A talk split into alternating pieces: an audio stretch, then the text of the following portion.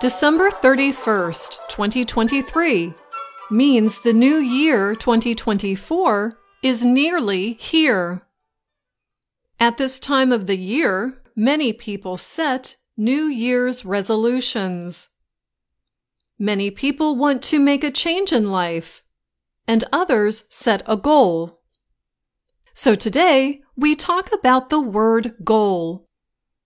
You may know this word because you shout goal when your team scores.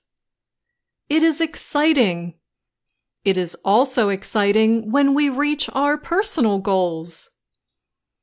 A goal is something we want to reach. It is something we work toward.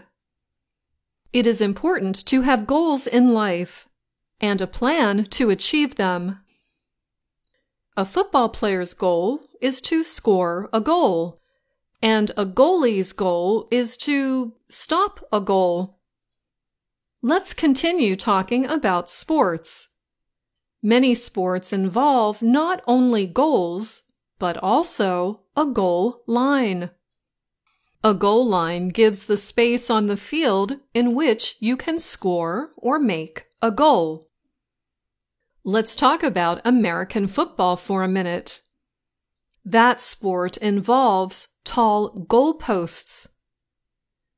To make a point, a kicker can kick a football between the posts and score. Now, imagine if you are kicking that ball. You have the goalposts in your sights.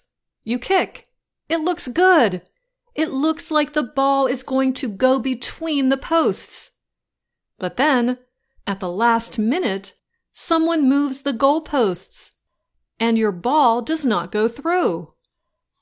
To move the goalposts as you are kicking the ball would not be fair.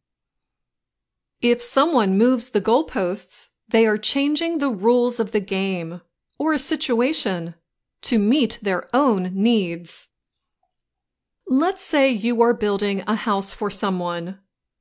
Both of you agree on a design, plan, and price to build the house, and a date to complete the building.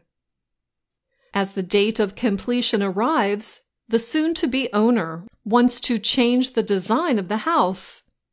She says that she wants the new design for the same price.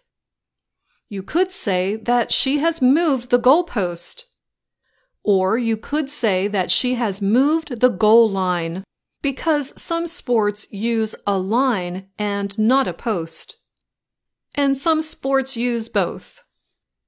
People who have the goal line or goal post moved on them may fall short of their goals. If you fall short of your goal, you do not accomplish it you do not succeed. To reach your goals, it is a good idea to have a plan. Set out small steps you can do to reach your goals. And when you complete those small steps on your way to your end goal, make sure to celebrate. And make sure no one moves the goal line on you. And that's the end of this Words and Their Stories. Until next year,